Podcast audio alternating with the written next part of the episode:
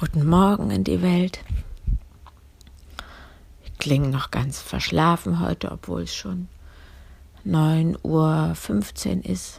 Aber ich habe meditiert und Yoga gemacht und habe, ja, war bei mir und in mir und dann klinge ich immer noch ein bisschen weich und verpennt.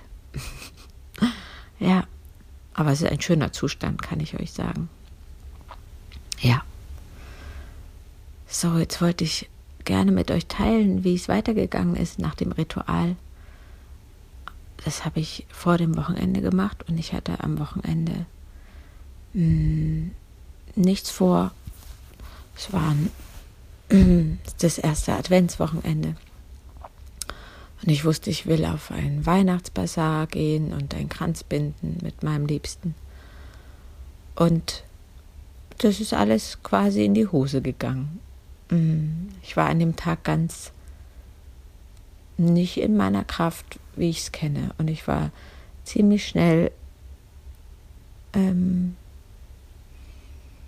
hm, ich war ziemlich schnell angerührt und war streitbarer als sonst und war ja, irgendwie habe ich nicht meinen Platz an dem Tag gefunden. Ich habe irgendwie nicht hingehört. Es waren mir einfach zu viele Menschen unterwegs.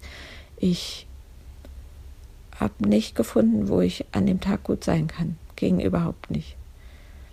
Am Morgen ging es los mit einem Streit, wie wir unsere Pläne gegenseitig sozusagen so abstimmen, dass sie für uns gemeinsam passen. Und dann habe ich meinen Partner angefahren und habe nur gesagt, ja, wenn das hier alles nicht zusammengeht, weil ich war ziemlich klar, was ich, was für mich gut ist und für mich nicht. Und er war ziemlich klar, was für ihn gut ist und für ihn nicht.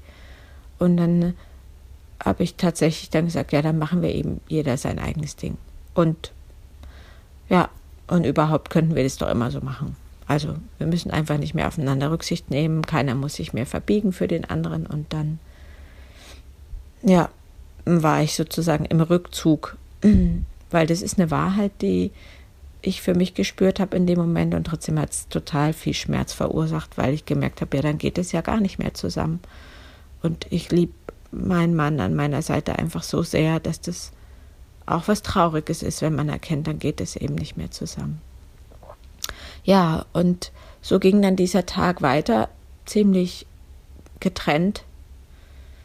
Wir haben uns zwischendrin wieder, sind uns begegnet und trotzdem hat sich überhaupt nicht verbunden angefühlt, die ganze Zeit getrennt. Und erst am Abend, als ich dann mich nochmal zurückgezogen habe und irgendwie bei mir saß, mit mir an meinem Platz, wo ich gerne sitze.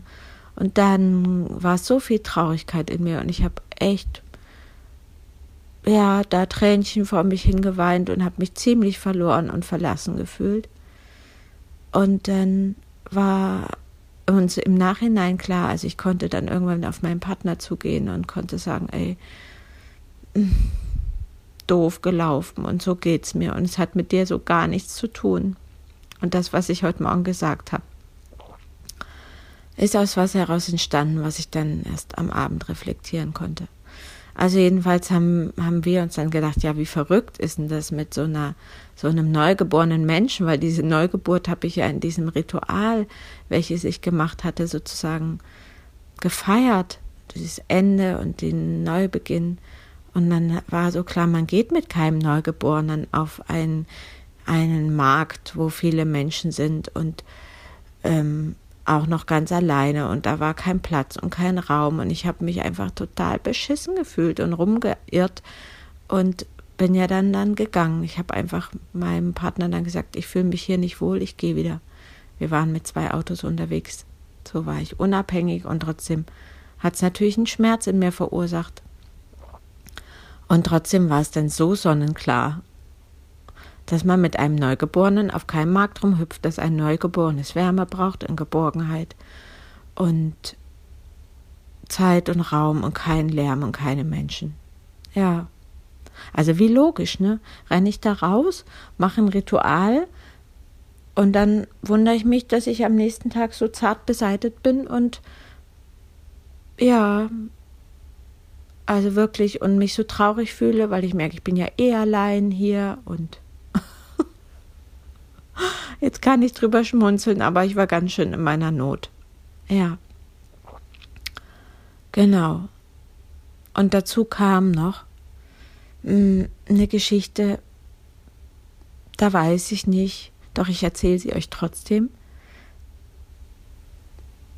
Das sind ja hier eh Dinge, die ich mit euch teile. Da weiß ich nicht, inwiefern ihr das alles spooky findet oder schräg oder mh, hm, seltsam.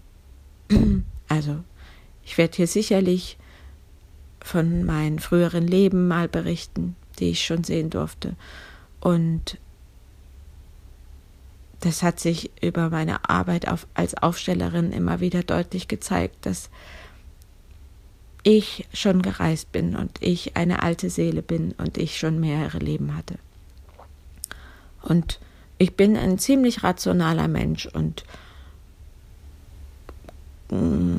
also, wie soll ich sagen, also ich bin so eine Mischung aus Rationalität und Hiersein im Alltag und dieser Spiritualität und diesem selber erfahren haben durch die Aufstellungsarbeit, was alles auch noch gibt, was es für andere Räume gibt, für andere Welten, für andere Leben, für andere Wesen.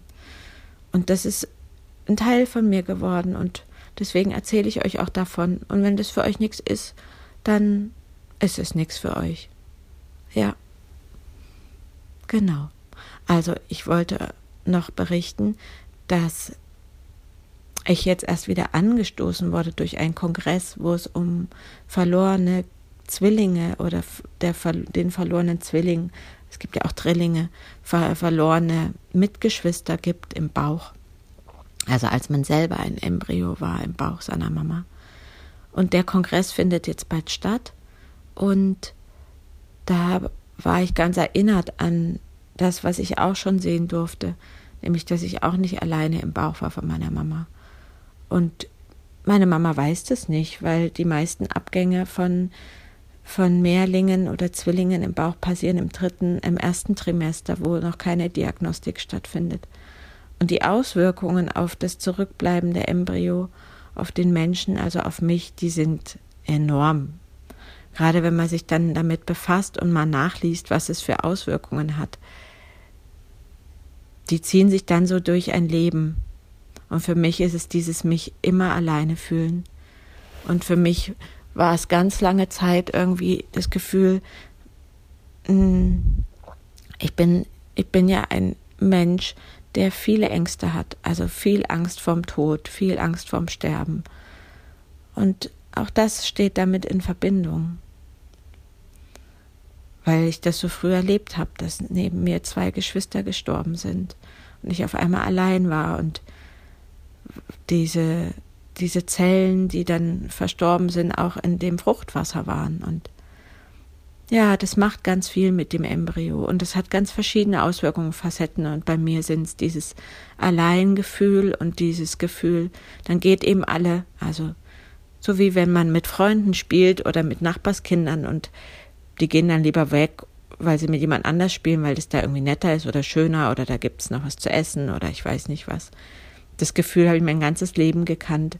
Und dann gehen die Freunde, dem, mit denen man so gern spielen möchte, und dann schreit man noch hinterher, dann haut doch eben ab, dann geht eben alle. Werdet ihr schon sehen, was ihr davon habt. Ja, dieses Gefühl, wieder verlassen zu sein und alleine zu sein und zurückzubleiben und dann wütend rumzuschreien und die anderen noch zu beschimpfen, das kenne ich. Und in meinem Leben sind echt so viele Menschen schon gegangen meine gute Freundin ist gestorben vor vielen Jahren. Viele Freundinnen sind einfach weggezogen und dadurch hat sich der Kontakt so verändert.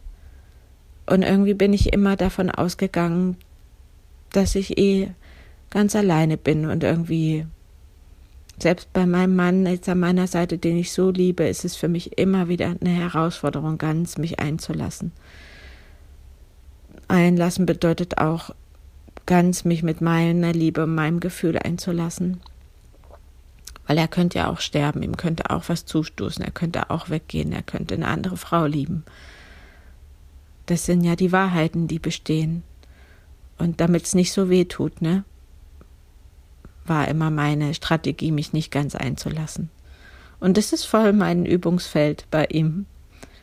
Mich immer wieder einlassen, einlassen, einlassen. Ja.